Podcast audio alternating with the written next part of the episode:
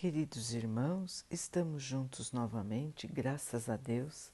Vamos continuar buscando a nossa melhoria, estudando as mensagens de Jesus, usando o livro Pão Nosso, de Emmanuel, com psicografia de Chico Xavier. A mensagem de hoje se chama Em Espírito. Mas, se pelo Espírito modificardes as obras da carne, vivereis. Paulo, Romanos 8, 13. Quem vive segundo as leis sublimes do Espírito respira em esfera diferente do próprio campo material em que ainda pousa os pés. Avançada compreensão assinala a sua posição íntima.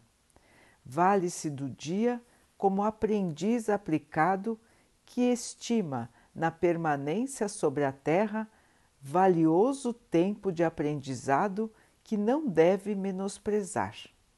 Encontra no trabalho a dádiva abençoada de elevação e aprimoramento. Na ignorância dos outros, descobre preciosas possibilidades de serviço.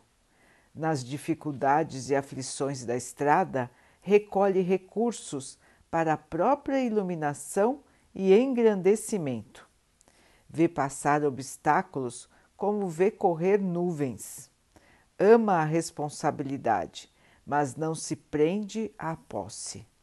Dirige com devotamento, contudo, foge ao domínio ampara sem inclinações doentias, serve sem escravizar-se, permanece atento às obrigações da sementeira, todavia não se inquieta pela colheita, porque sabe que o campo e a planta, o sol e a chuva, a água e o vento pertencem ao eterno doador utilizador dos bens divinos, onde quer que se encontre, carrega consigo mesmo na consciência e no coração os próprios tesouros. Bem-aventurado o homem que segue vida afora em espírito. Para ele, a morte aflitiva não é mais que alvorada de novo dia, sublime transformação e alegre despertar. Meus irmãos, neste texto, Emmanuel resume a vida de quem tem a consciência de que está na Terra passando por um breve período de tempo e que um dia irá despertar na alegria da missão cumprida, na alegria de estar de volta à casa do Pai. Que maravilha seria, como disse Emmanuel, que todos nós tivéssemos esta consciência de que somos espíritos imortais. Não vamos morrer, não vamos desaparecer, não vamos sumir, não vamos deixar de existir. Muito pelo contrário, continuaremos a nossa vida sem morrer sem desaparecer, sem acabar. A nossa vida de espíritos que somos. Então, irmãos, com essa perspectiva, com essa visão da vida, da vida verdadeira, nós aqui na Terra temos outra maneira de encarar as coisas. Sabemos que tudo que nós angariamos aqui, aqui fica inclusive o nosso corpo, que nós ganhamos quando nascemos e deixamos aqui quando partimos. Portanto, irmãos, a vida fica mais leve. Não fica tão definitiva como os irmãos costumam vê-la.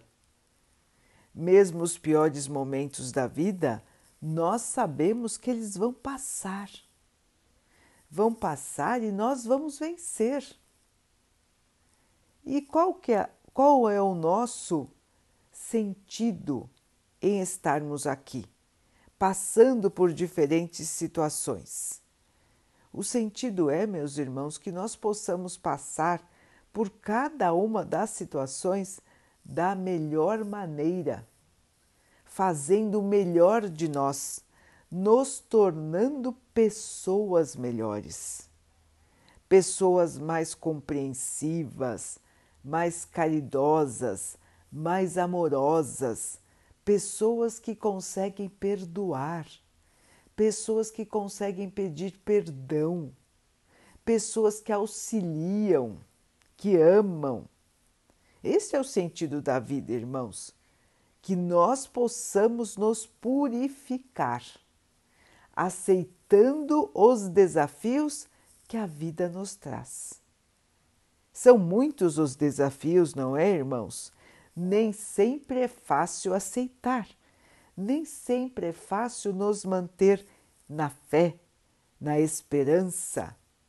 Muitas vezes a tristeza, o desânimo ou a revolta tomam conta de nós, ou até o cansaço.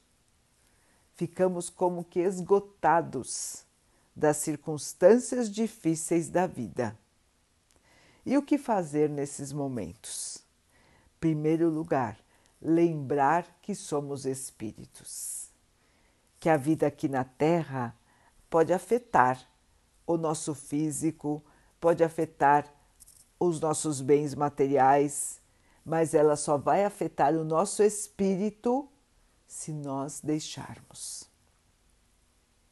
Matéria é matéria, irmãos nossa vida como espírito é para sempre. Portanto, quando nós nos lembramos disso, as coisas ficam menos intensas e vão nos afetar somente se nós perdermos o controle. O controle entre o que é matéria e o que é espírito. Se nós nos mantivermos com a consciência bem alerta de que somos seres espirituais e que estamos aqui de passagem, fica bem mais fácil analisar todas as circunstâncias da vida. Então, essa é a primeira coisa para que nós possamos ter mais tranquilidade, mais compreensão menos tristeza, menos aflição, menos medo e menos revolta. Segunda questão, irmãos, a fé. A fé. A consciência de que somos filhos de um Pai, um Pai que nos ama e um Pai que nunca nos abandona. Lembrarmos do Mestre Jesus, o seu sacrifício sacrifício para estar conosco, todas as suas lições e a sua promessa para nós. Ele nos disse: Eu sempre estarei com vocês. E Ele está, Ele continua do nosso lado. Os irmãos vão dizer: Ah, mas eu nunca vi, eu não sinto, eu não o vejo, eu não o escuto. Irmãos, já tentaram conversar sinceramente com o Mestre? Sinceramente. Já tentaram sentir a sua presença de amor? Tentem, irmãos, tentem conversar com ele, não na dúvida, não pedindo que ele faça demonstrações da sua existência, mas sim aquela conversa sincera que nós podemos ter com o nosso melhor amigo, com a nossa melhor amiga. Jesus é o nosso melhor amigo. Nós podemos abrir o nosso coração para Ele, nós podemos contar as nossas maiores dificuldades e nós seremos acolhidos e nós vamos sentir a energia maravilhosa desse nosso irmão maior, a nos envolver, a nos acalmar.